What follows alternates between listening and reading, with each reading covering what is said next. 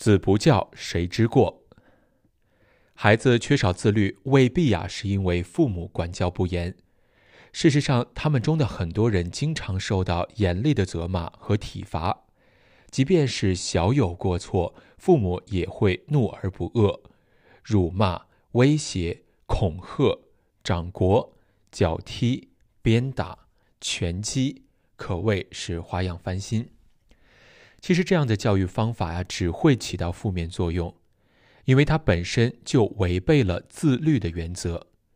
没有自律原则作为后盾的管教，不会起到任何积极的作用。父母自己不遵守自律的原则，就不可能成为孩子的榜样，只会成为反面教材。有些父母常常告诉孩子说：“照我的话去做，但不要学我。”他们在孩子面前啊，酗酒无度、烂醉如泥，或者呢，在孩子面前破口大骂。拳脚相加，他们缺乏长辈起码的自制力、尊严和理性。他们形容邋遢、一塌糊涂，甚至呢是偷懒耍滑、背信弃义。这些父母的生活呀，毫无自律，却强迫孩子们有条不紊的生活，结果那是可想而知的。假如说父亲三天两头殴打孩子的母亲，那么，母亲因为儿子欺负妹妹而对其施以体罚，又有什么意义呢？又如何能够指望着儿子听他的话，控制好情绪呢？在稚嫩的孩子心中，父母就是他们的上帝，神圣而威严。孩子缺乏其他的模仿对象，自然就会把父母处理问题的方式全盘的接受下来。如果父母懂得自律、自制和自尊，生活井然有序，那么孩子就会把这样的生活视为是理所当然。相反的，如果父母的生活是混乱不堪、一塌糊涂，那么孩子也会照单全收。父母的爱是至关重要的，即便家庭环境充满了混乱、生活贫困，只要有爱存在。照样可以培养出懂得自律的孩子。相反，即使父母身为医生、律师、企业经理或者是慈善家，生活方式相当严谨，但是呢，如果缺少爱和温情，他们培养出的子女照样会是随心所欲、恣意妄为，不懂得自律。爱是心灵健康成长的动力。在本书的第二部分，我将深入的探讨这个问题。爱是身心健康必不可少的元素，所以说在这里有必要先来了解一下爱的实质，以及爱同教育之间的关系。如果说我们爱某种东西，就会乐于花时间去欣赏它、照料它。比如说，某个小伙子终于拥有了心仪已久的汽车，那么他一定会把大量的时间花在汽车上面，擦车、洗车、修车，给汽车美容，不停的欣赏它，整理内饰。你也可以观察一位上了年纪的老人是如何精心的照料自己的花园的，他会细心的浇水、施肥、修剪、除虫、嫁接、移植。同样的，对子女的爱也是如此。我们需要付出更多的时间去照顾他们，陪伴他们。培养孩子学会自律，需要投入足够的时间。如果不把精力用在孩子身上，与孩子相处的时间少得可怜，那么就无法深入的了解他们的需要，并且呢，找到教育他们的正确方式。在孩子明显的需要培养自律能力的时候，我们不是挑起担子，而是不耐烦地说道：“我没有精力管你们，你们想怎么样就怎么样吧。”到头来，当孩子犯下错误，逼我们不得不采取行动的时候，我们就会把满腔怒火发泄到他们头上，不是打就是骂。我们根本不愿意去调查问题的本质。也不考虑什么样的教育方法才算合适。父母习惯的用严厉的体罚教育孩子，本质上不是教育，而是发泄自己心中的怨气和不满。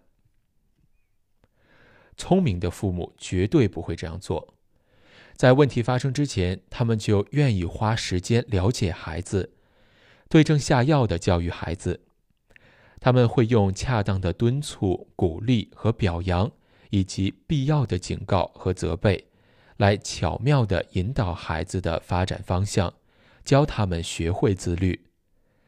他们会认真地观察孩子的言行举止。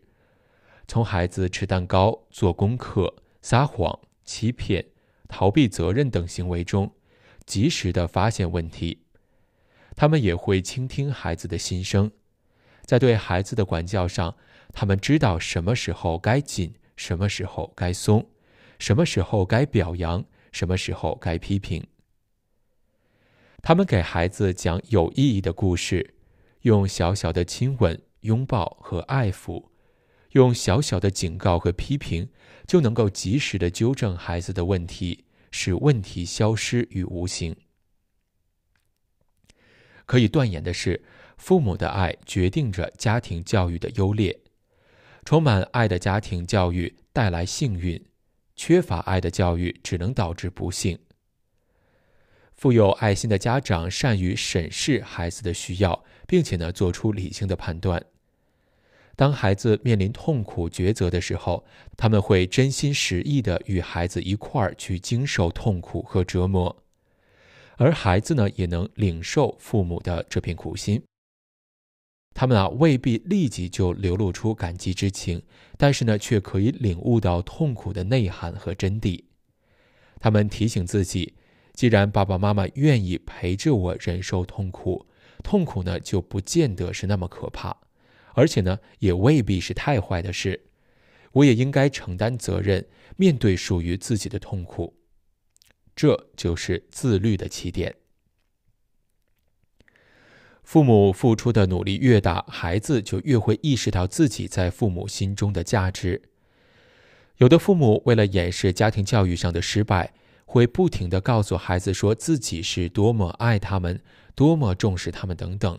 但是呢，真相无法逃过孩子的眼睛，孩子不会被谎言和欺骗长期蒙蔽，他们渴望得到父母的爱。如果父母一再的出尔反尔，只会让他们渐失信心。即使他们表面上不会表现出什么，不会牢骚满腹，或者呢是大发雷霆，但是呢，却会把父母的教导和许诺看得是一文不值。更为糟糕的是，他们会情不自禁地模仿父母，拷贝父母的处事方式，将它视为人生的标准和榜样。那些沐浴着父母之爱而成长起来的孩子，心灵可以得到健康的发展。他们也许会偶尔赌气，抱怨父母一时的忽视，然而呢，内心深处却清楚父母深爱着他们。父母的珍视让他们懂得了珍惜自己，懂得选择进步而不是落后，懂得追求幸福而不是自暴自弃。他们将自尊自爱作为人生的起点，这有着比黄金还要宝贵的价值。我是一个有价值的人。像这样对自我价值的认可，是心理健康的基本条件。也是培养自律的根基，它直接来源于父母的爱。天生我材必有用，这种自信必须从小培养，成年后再做补救，往往呢只能是事倍功半。如果孩子从幼年起就能够享受到父母的爱，成年后即便遭遇着天大的挫折，根基坚固的自信也会让他们鼓起勇气。勇敢地战胜困难，而不是自暴自弃。对自我价值的认可是自律的基础，因为当一个人觉得自己很有价值的时候，就会采取一切必要的措施来照顾自己。自律是自我照顾、自我珍惜，而不是自暴自弃。既然我们讨论的是推迟满足感和规划时间，就让我们以时间为例。如果我们认为自己很有价值，就会认为我们的时间也很有价值。如此有价值的时间，必须要加以善用。那位拖延工作的财务专家的问题就在于说，他忽略了自己时间的价值，因此才造成了时间的浪费。童年的时候，他曾经有过不幸的遭遇，亲生父母本来是有能力照顾他的，可是呢，每逢学校放假，他们都会花钱把他送到养父母家中。他从小啊就体验到了寄人篱下的感觉，他觉得父母并不重视他，也不愿意照顾他。小时候呢，就觉得自己低人一等。长大以后呢，尽管他聪明能干，但是自我评价却低得可怜。因为自我评价很低，所以呢，他才不重视自己的时间。一旦认识到自己的价值之后，他自然就意识到了自己时间的宝贵，必须合理有序地进行安排。孩子在童年时能得到父母的爱和照顾，长大后内心就会拥有安全感。所有的孩子都害怕被遗弃。孩子到了六个月大，就会意识到自己是一个独立的个体。与父母是彼此分离的，这使他们感到无助。他们知道依靠父母的养育才能生存，遭到遗弃就会死亡。所以说，孩子害怕任何形式的遗弃。绝大多数父母对孩子的这种恐惧心理都有敏锐的直觉，他们向孩子做出保证：“我们是爱你的，永远不会丢弃你不管。”爸爸妈妈当然会回来看你，我们会永远陪伴在你的身边。我们是不会忘记你的。如果除了这些口头保证之外，还有实际的行动相配合，那么等到孩子到了青春期，潜在的恐惧就会消失。他们不会只是贪图一时的安逸，牺牲掉长期的幸福，而是甘愿以某种方式推迟暂时的满足感。他们知道，只要耐心等待，他们的需求最终都会实现，就像父母做出的保证一样。很多孩子未必有这样的运气，他们从幼年起就遭受父母的遗弃、忽略、殴打乃至威胁，或者呢，像那位财政专家一样，缺少父母的疼爱和关心。即便没有类似的不幸，他们也会因为没有得到父母爱的保证。而生活在恐惧的阴影之中。有些父母贪图省事，缺乏耐心，动不动的就会用遗弃来威胁和管束孩子。照我的话做，不然我就不再爱你。你自己想想，会落得什么下场？那当然意味着抛弃和死亡。这样的父母把爱心丢在一边，取而代之的是控制和专制。这使得孩子对未来充满了恐惧，他们觉得世界是不安全的，甚至把世界看成是地狱。这种恐惧的感觉会一直保留到成年以后，他们宁肯提前知透将来的快乐和满足，也不愿意推迟满足感，先苦后甜。在他们的眼里，将来太遥远、太迷茫、太不可靠。所以呢，即使将来比现在好过许多倍，他们也不愿意去等待，只愿意得过且过。要让孩子养成推迟满足感的习惯，就必须让他们学会自律。